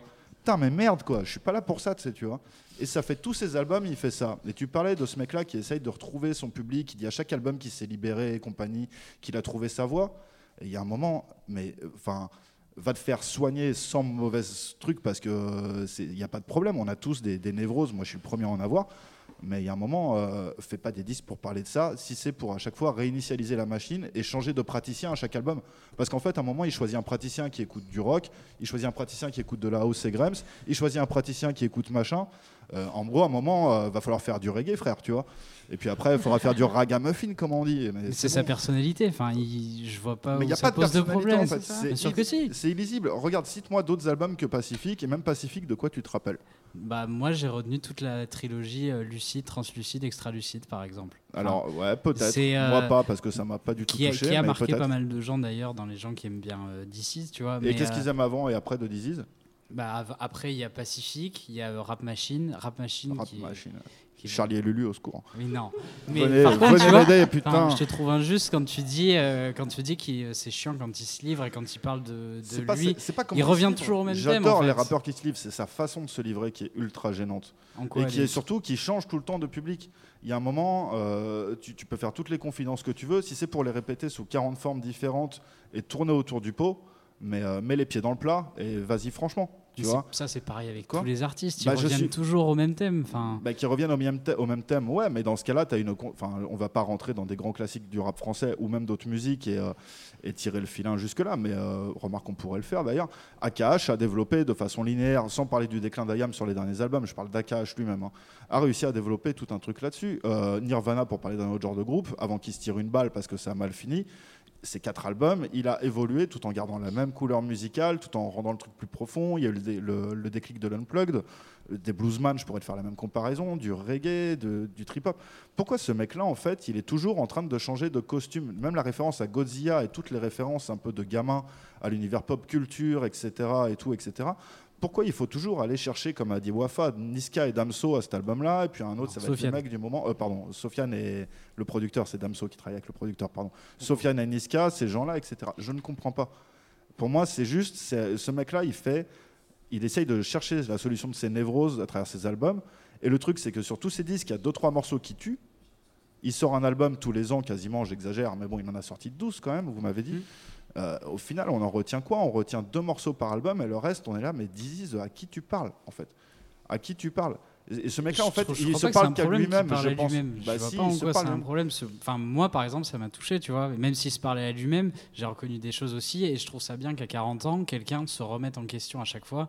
Euh, dans une interview qui est parue au moment de, de ce podcast, euh, quand il sera sorti, Mais il il explique, l'interview en il plus, explique mais, euh, qu'à chaque album, en fait, il fait des all-in, tu vois. Et, et moi, c'est, ça m'intéresse plus qu'un rappeur qui fait toujours le même album, tu vois. Et Alors attention, je- un rappeur ne fait pas il forcément le fait de même manière album. assez pertinente à chaque fois. Parce que ouais, mais Rimka ne fait pas le même album comme on en a parlé et Rimka le tonton en vrai il est intéressant parce que euh, même si moi c'est pas mon genre son dernier album franchement j'ai écouté les quatre sons clippés j'ai trouvé ça pas désagréable tu vois parce que en fait c'est toujours Rimka tout simplement c'est tonton tu vois c'est euh, etc je me rappelle d'un son qui était sorti avant même Nouvelle Donne tout ça qui est incroyable ce mec-là, euh, à chaque album, c'est quelque chose de différent. Et pour moi, c'est des mecs qui ont tous des névroses. On parlait de Mac Taylor, qui a eu aussi, aussi des problèmes dans sa vie personnelle, etc., qu'on n'est pas là pour dévoiler. Et je pense qu'en plus du succès de Rémi, pareil, ça l'a aidé à évoluer. Dizzy, en fait, il tire jamais les enseignements. C'est genre, euh, je suis tombé dans un truc, je suis piégé, je change. Pour mais moi, non, c'est pas ça. Il cherche Ouais. pas à avoir d'enseignement. non, en mais fait. ça, C'est ça, c'est- juste que. non, mais ça, c'est ce que tu penses et c'est ce que je pense. Euh, effectivement, on n'est peut-être pas d'accord. Mais pour moi, musicalement, en tout cas en tant qu'auditeur, si tu mets les 12 albums à la suite, tu ne peux pas dresser une continuité dans l'œuvre, hormis celle du changement. Voilà, c'est juste ça que je veux dire. Et c'est la névrose de ces artistes. Je trouve que lui, il la paye au prix fort et Youssoufa la paye au contraire, en tire les gains. Voilà. Euh, Et Mac Taylor aussi en tire les gains. Voilà, moi, c'est ma théorie sur le sujet, c'est tout. Très bien. On a parlé longuement. Peut-être juste vraiment dernier mot si quelqu'un veut. veut- Je crois qu'il y a Estelle qui a levé la main. Ouais. Peut-être juste, juste finir vraiment parce qu'il va falloir qu'on passe à la C'était dernière pour thématique. amender, euh, en effet, les propos de Zo sur euh, DC. C'est vrai que euh, je pense que c'est un art- il fait partie des artistes qui se parlent à lui-même, en fait, concrètement. Et c'est vrai que du coup, ça perd l'auditeur. Je pense que lui, il cherche, en effet, ben, voilà, il fait sa recherche musicale, euh, il a des partis pris, euh, il, il est con- je pense qu'il kiffe, en fait, tout simplement faire de la musique. Mais je pense que derrière, il a aucune recherche euh, de. de de parler à un auditeur en fait et c'est c'est là où il nous perd et en effet bah du coup c'est C'est surtout deux coups de génie pour 16 foirages à chaque album. Les deux coups de génie sont généralement géniaux, je le reconnais totalement, mais euh, c'est 16 foirages à côté. Et c'est ça qui est bien triste. Très bien. Donc on a vu en tout cas comment différents artistes de rap français ont pu euh, évoluer différemment et euh, choisir de vieillir différemment dans, le rap. Je vous propose qu'on passe à la dernière thématique de ce podcast consacrée à la marge qui revient au centre. Et justement, cette marge, c'est celle qu'incarnent, euh, d'après moi, et on va pouvoir en discuter, des artistes comme Demi-Portion ou un collectif comme Le Gouffre. Euh, Demi-Portion a créé un festival euh, qui s'appelle le Demi-Festival, dont c'était, je ne sais plus, la deuxième ou troisième édition, j'ai plus l'information. Troisième en tête, C'est la troisième, merci Wafa. Euh, cette année, c'était du 8 au 11 août 2018. Et encore une fois, ça a été à guichet fermé. Il a accueilli cette année à 7 dans sa ville natale des, artistes aussi différents qu'Arsenic, Nemir, Flint. euh. Troisième âge, Jossman, enfin toute une, toute une scène, euh, peut-être hormis Jossman, qui est peut-être un petit peu un ovni dans tout ça, mais Swiftgad qui. euh, euh, Scylla, la Craps, enfin voilà, qui, qui sont un petit peu euh, en marge de, de cette espèce de, de- de- de microcosme euh, euh, conquérant dont on a parlé jusque-là dans, dans- dans le rap français. Et puis de l'autre côté, il y, a il y a un label comme Le Gouffre, qui lui aussi est en marge, mais finalement a, a aussi créé son propre modèle économique et, et- et artistique, voilà, en, en- en sortant beaucoup, beaucoup de, de- de projets. Euh, Là, ils ont, ils ont produit un album au début de l'été pour, euh, pour Joe Lucas, un album pour, euh, pour CR lui-même, euh, et surtout, ils ont entamé une, une superbe euh, série d'albums qui s'appelle les Artefacts. Euh, Il y en a un qui a été consacré justement à Joe, euh, Joey Cross. Il y en a un, euh, le dernier qui est sorti en date justement cet été, c'était consacré à Mashter, anciennement Desporuti. Euh, c'est euh, c'est une scène du rap euh, qui est euh, très hétéroclite, mais finalement qui représente aussi quelque chose. Et je voulais qu'on prenne le temps pour, euh, pour en parler. Euh, qui souhaite commencer à prendre la parole à ce sujet? Je propose peut-être qu'on commence avec d'ailleurs le demi-festival. Et on a, eu, on a autour de la table quelqu'un qui a eu l'occasion d'y aller. Euh, peut-être nous témoigner un petit peu de, Quand on y est, ce que ça représente ce demi-festival? Wafa, c'est toi qui as eu l'occasion de- Ouais. de, passer à ce festival. Ouais, j'ai eu l'occasion d'y aller. J'ai voulu y aller les deux premières années, mais je crois que le premier, les billets se sont vendus en 7 minutes. Donc c'était juste incroyable. La, deuxi- la deuxième année, pareil. La troisième année, je dis c'est bon, je vais demander mes places. Je vais arrêter de, vouloir les acheter. Voilà. Euh, donc j'y suis allée et j'ai été euh, très surprise. Euh, déjà, c'était plein. Donc, donc il y a eu qua- quatre soirs. Le premier soir, c'était au centre de la ville de Sète, donc sur, sur, l'eau, en fait, et c'était totalement ouvert. Euh, je ne sais pas combien de, de- places ça, compte, mais euh, en tout cas, ça a permis aux gens qui étaient autour dans la ville de venir, euh, de venir assister. Il y a notamment DJ Blaise, Cassez-moi Palek, etc. Moi, j'ai assisté aux, aux deux jours qui ont suivi, donc au Théâtre de la Mer. Le Théâtre de la Mer, il me semble, c'est 1500 personnes. Donc, il a rempli trois jours de suite. Donc, c'est quand même assez considérable. Et ce que j'ai aimé, en fait, c'est euh, de voir comment les gens euh, connaissaient par cœur la plupart des paroles des, invités qui étaient là. Euh, Il y avait même moi des rappeurs que je ne connaissais pas. Je me suis dit, c'est juste incroyable. Et on, parle de cette scène un peu en marge. Moi, personnellement, j'ai évolué en fait dans cette scène un peu indépendante. Et je trouve pas que c'est la marge qui revient au centre. Je dirais plus que c'est les gens qui s'intéressent plus à la marge en fait. Euh, on est arrivé à un moment où le rap, il y, a- plein de rap différents. Le rap, ça parle à tout le monde. Et je pense qu'on est dans un cycle où il y a certaines personnes qui ont envie de retrouver euh, des valeurs entre guillemets du, hip-hop en fait, parce que c'est vraiment un festival hip-hop. Euh, et ces artistes-là, symbolisent en fait la proximité, symbolise la, simplicité, et peut-être que ça peut euh, euh, faire plus de bien à certaines personnes qui ne se reconnaissent pas dans tout ce, rap euh, commercial euh, qui passe à la télé, bling bling, euh, voilà, etc. Et euh, donc c'était vraiment un super festival. Euh, j'ai raté, donc je suis pas allée au dernier jour où il y avait euh, demi portion euh, et arsenic, mais je pense que les gens sont vraiment venus aussi pour, demi portion, pour voir euh, euh, ce, ce petit gars qui euh, voilà qui a commencé à rapper à 13 ans et qui, qui euh, en fait, de Fab voilà c'est ça. et de la Et euh, voilà. Et en fait, faut, faut pas oublier que toute cette réussite entre guillemets de l'indépendance, c'est des années, des années de travail en fait. Euh, le mec, il a fait des feats, il a fait des compiles, euh, il est parti bosser partout. Donc ce n'est que mérité, mais encore, ça reste encore à une petite échelle. Euh, Demi Portion, c'est le mec qui a fait disque d'or en indépendant en, en 2016, donc c'était pour l'album de chez moi, et même euh, le projet Artisan du Bic, il l'avait placé dans, dans le top 100 des, des- des albums, et c'est euh, pour nous maintenant, ça semble tellement c'était avant le futile. Exactement, ça semble tellement futile parce qu'en une semaine, les mecs, ils peuvent faire 20 000, euh, euh, Orelsan, il peut faire 100 000, mais lui, juste, et je pense que le disque d'or, il s'est même étalé sur un an. Donc euh, aussi avant euh, Un tout ce truc Olympia de- aussi. Exactement, un Olympia. Il a fait une cigale aussi. Et euh, je pense que les gens ont besoin de, proximité. Et Demi-Portion l'a compris euh, parce que c'est un gars qui est très présent sur les réseaux sociaux. Euh, il, raconte, il raconte beaucoup sa vie. Et ça, on va pas se mentir, on est un peu dans, dans cette mode YouTube, blogueur et tout. On a besoin de connaître les gens, de s'identifier à eux. Ça revient à tout ce qu'on disait sur l'entourage. On veut savoir comment sont les gens, ce qu'ils ressentent quand ils sont tristes, quand ils sont heureux. Et le merch aussi, ça fonctionne énormément. Je sais, pendant, voilà, je que pendant, d'ailleurs, le gouffre était euh, au demi-festival. Et pareil, l'engouement. Alors, moi, l'engouement devant le gouffre, devant Furax, euh, et encore pire devant Scylla, mais j'étais euh, mais tellement impressionnée parce que euh, moi, c'est pas forcément le genre de musique que j'écoute parce que même si je, je trouve ça très condensé et euh, des fois j'ai du mal même à reconnaître les sons, mais les gens sont là pour ça et les gens connaissaient tout par cœur. C'était juste incroyable, une ferveur juste incroyable. Et puis, ouais, ça fait plaisir de voir que- qu'il y a encore de la place pour ce rap indépendant qui, qui, voilà, qui, qui fait du bruit, qui a des auditeurs. Donc, un super moment. Zo, c'est euh, justement des scènes, toi, qui te parlent beaucoup. Oui. Euh, on sait qu'on a eu l'occasion de parler de demi-portion euh, en fin de, de notre bilan en fait, de, de fin de 2017. Euh, le Gouffre aussi, c'est c'est un collectif que tu suis beaucoup. Qu'est-ce que ça t'inspire, toi C'est succès modeste, mais c'est vrai succès ancré avec euh, un, vrai, euh, un vrai public qui suit derrière. C'est pas des succès modestes, c'est des succès diffus, mais en fait assez énormes. Euh, ça veut dire que, contrairement à des trucs qui marchent très fort dans des grandes villes, à Paris, etc., c'est des mecs qui ont des auditeurs partout en France. Et c'est un peu un espèce de maillage, tu vois, un peu une toile, limite dans le sens où on avait pensé le web à l'époque, donc pas du tout centralisé autour de, de grands serveurs et tout. Euh, pour, pour moi, c'est euh, vraiment ça. C'est des mecs qui ont vraiment une assise euh, territoriale incroyable. Et quand je dis territoriale, c'est national en fait, voire même en dehors, puisque ça va jusqu'en Belgique, en Suisse, voire même jusqu'à certains coins de l'Espagne. Moi, ce que j'aime retenir chez ces deux exemples qu'on a choisi de prendre ce soir, c'est que c'est des personnes qui savent fédérer. Char, Le mec du gouffre. le mec du gouffre, qui est en fait l'architecte du gouffre, il n'est pas tout seul. Il y a des mecs comme F, Gabs et tout qui sont autour et qui sont très importants aussi, mais qui font un travail incroyable autour euh, d'un studio qu'ils ont développé tout seul, euh, de connexions qu'ils ont développé tout seul autour de leur public avec lequel ils ont un rapport euh, en fait direct au sens propre du terme.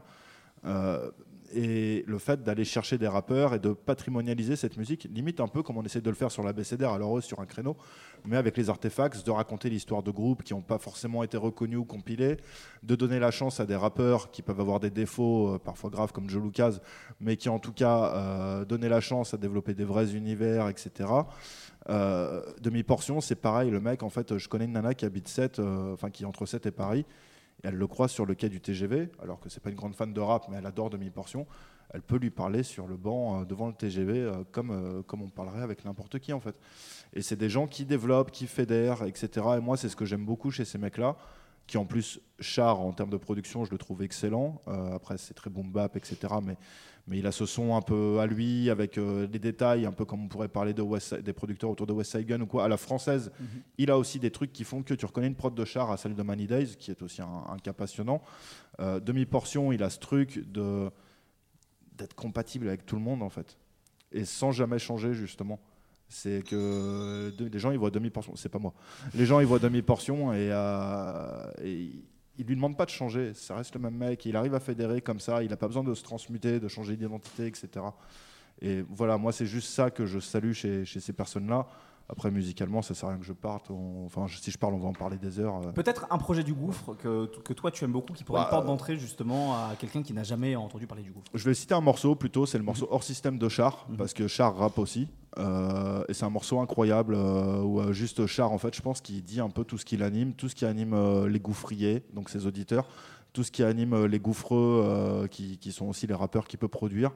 Euh, en plus, le clip, c'est dans des endroits que je connais par cœur, voire dans lesquels je travaille, donc euh, forcément, j'ai une affection particulière pour ces endroits-là. Euh, et, et voilà, et pour moi, je pense qu'il faut écouter le son hors système de Char, où je pense que c'est un peu une profession de foi, et alors qu'il s'en revendique pas du tout. Il le dit d'ailleurs dans l'album de Joe Lucas, il dit Moi, de toute façon, si j'ai pas d'inspi, tu m'entendras pas rapper. Et c'est vrai que des fois, tu n'entends pas ce mec rapper pendant 6, 8 mois, un an. Euh, il fait des prods à côté, il reçoit des gens dans son studio. Un mec comme Loco, aussi, ancien néochrome, a un rôle incroyable à ce niveau-là. Euh, fédérateur, d'accueillir des gens, etc. Et voilà, moi, si je dois citer un truc, c'est Char, euh, le morceau hors système.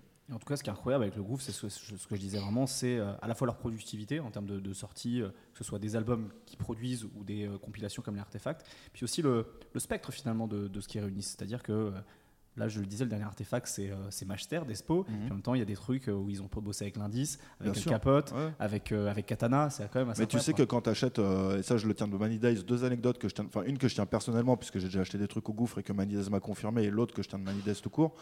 Euh, la première, c'est quand tu achètes un truc au gouffre, que ce soit en festival ou euh, via la poste, Char il peut pas s'empêcher de te rajouter des trucs C'est vrai. dans Ouais. L'enveloppe. Tu sais, c'est genre c'est plus fort que lui, il va te rajouter un C'est- paquet de C'est feuilles, tout à fait exact, poster. moi euh, aussi, ça m'est arrivé ouais, d'avoir ouais, du merch en fait en achetant un truc chez C'est eux. le mec, c'est plus fort que lui. Et l'autre truc, c'est que Char, tu parles avec lui de rap français, mais je pense que là, autour de la table, on se fait tous assassiner, quoi. Et ben, on sait qu'il est invité au prochain podcast. Bah, le truc, c'est qu'il veut pas parler aux journalistes. Et Char, là-dessus, franchement, tu déconnes. Je suis ton homme, no homo, comme on dit, mais je suis ton homme.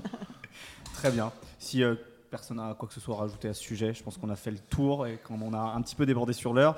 Euh, on va arrêter là, mais avant, j'ai envie d'entendre vos attentes pour le dernier trimestre 2018. Check, check, mon ABC, check. Euh, voilà, un petit tour de table. Je vais commencer avec notre invité. Estelle, qu'est-ce que tu attends pour cette fin d'année? Euh, alors, je dois l'avouer, je fais partie du, du public qui a saigné euh, l'album de PNL. le, le- le a pas deuxième. de honte à voir. Bah, je sais pas, ça dépend, ça Non, dépend à qui on s'adresse. et donc, euh, j'attendais leur retour avec impatience. Je trouve que voilà, ça m'a manqué un peu. et donc, j'ai par contre été déçue un petit peu enfin, de- du, du clip. Il n'a pas forcément été à la hauteur de, de ce que Tu j'espérais. parles de l'ammoniaque, c'est ça? C'est ça. Je trouvais qu'il n'était pas aussi euh, percutant que les, les propositions précédentes. Mais euh, comme je reste euh, fidèle euh, au groupe, j'attends avec impatience donc euh, leur projet. Très bien. Euh, Manu, Euh, non, à l'ammoniaque, c'est un chef-d'œuvre par contre. Mais, alors moi, non, le, le projet que j'attends le plus, c'est euh, c'est SCH. Après, je, je triche un peu parce qu'en fait, j'ai eu la chance de l'écouter avant pour euh, préparer l'interview et euh, c'est une première écoute qui m'a ému comme jamais depuis euh, dans la légende. En fait, la dernière fois que c'était le cas, c'était dans la légende de PNL, donc bon, deux ans quand même, c'est pas mal. Euh, c'est un album sur le deuil où il pousse au paroxysme la matrice de sa musique, c'est-à-dire le lien entre Si je réalité peux et me fiction. permettre, dévoile Ouais. pas trop, pas trop de Ouais, je développe pas trop. Mais en tout cas, En c'est tout cas, c'est quelque chose de très cohérent musicalement, très profond. Il s'est surpassé sur des trucs et euh, hyper touchant. très bien. Et donc, euh, on peut s'attendre à une interview de SCH sur la BCDR du son. Normalement avec Brice. Allez, on touche du bois.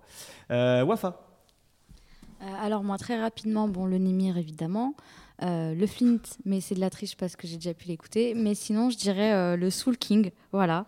Euh, je suis vraiment intéressée de voir ce c'est que je suis vraiment une Algérienne. je suis vraiment intéressé, d'accord. non, trop pas. Euh, de voir ce que ce faiseur de tube peut faire sur un album. Évidemment, j'ai quand même aussi un peu peur. Euh, je pense que ça sera pas aussi abouti que j'aimerais, mais en tout cas, je pense qu'on y trouvera quelques pépites. Et puis, euh, bah, d'ailleurs, il a annoncé la sortie. là, je viens de la voir. ce sera le 4 novembre. Ce sera intitulé Fruits, des- Fruits du démon. Donc, j'imagine que c'est une Piece, référence à One Piece. Voilà. Mais voilà, ça- j'ai quand même un peu peur parce que rien que le feat sur l'album de Medine, Madara, bon, c'est un titre très. euh, on s'attend à énormément- de choses. Voilà, encore euh, une référence à un manga, mais voilà, le refrain est un peu. euh, pas terrible, quoi. On va pas se mentir. En termes de flow, il était top, euh, mais en termes de discours, euh, ça avait ni queue ni tête. Mais voilà, j'attends quand même de d'écouter Soul King sur un album entier. Très bien. Et Moi, juste sur Soul King, il y a le mec avec qui bosse, Diaz, qui est un producteur que j'aime beaucoup. C'est lui qui a produit WoW notamment. Et je trouve que c'est Qui a produit Madara aussi. Et qui a produit Mm. Madara, tout à fait. Bon, qui produit à peu près tous les morceaux à part. Soul King. euh, et que j'aime beaucoup. Euh, j'aime, j'aime bien les, les choses qu'il apporte. Euh, Zo, Euh, cynique. Point barre. Voilà. Non, qui vient de dévoiler la pochette aujourd'hui, le jour où euh, on en parle. Et je sais plus, un- comment s'appelle l'album? Je sais pas non plus. J'allais Voilà, dire indestructible, mais non, c'est invincible. Non, en vrai, c'est pour voir euh, s'il va continuer à faire des phases à la con sur euh, les mecs qui ont les cheveux des meufs Ah ouais, et les meufs qui font je sais pas quoi, ou s'il va reprendre des phases géniales comme il fait sur le même dernier morceau où il fait des phases à la con, où il dit justice à la chaîne, les juges enfilent leur bleu de travail. Et j'aimerais bien que ça soit plus Pas celle sur les bleus de travail avec les juges que sur euh, les histoires de coupe de cheveux et de sucer des bites de je sais pas quoi. Ouais. Voilà. Très bien. Et on finit avec Brice. C'est quoi ce que tu attends pour la fin d'année Alors moi j'ai écouté trop de rappeurs torturés, j'ai écouté trop d'ici le trimestre dernier. Du coup, euh, mon attente, ça sera l'album de Aya Nakamura euh, Yes. parce que j'ai envie de positivité dans ma vie. Et voilà. Très bien. Bah, merci Brice. Euh, merci à Wafa. J'ai flingué tout le podcast. Merci à Wafa. Ouais, complètement. Là, t'es t'es rentré dans la pièce, t'as tout cassé là. C'est bon. Merci Brice, merci Wafa, merci Zo, merci Estelle et merci Manu. Merci Ashkid encore une fois de nous avoir enregistré pour cette émission. Merci. Merci à Binge Audio pour les moyens techniques. C'était le podcast du troisième trimestre 2018 du rap français. À très bientôt sur la BCDR du son. Check, check, mon ABCDR. L'ABCDR, l'ABCDR. Je connais par cœur mon ABCDR du son. Son ABCDR, ouais.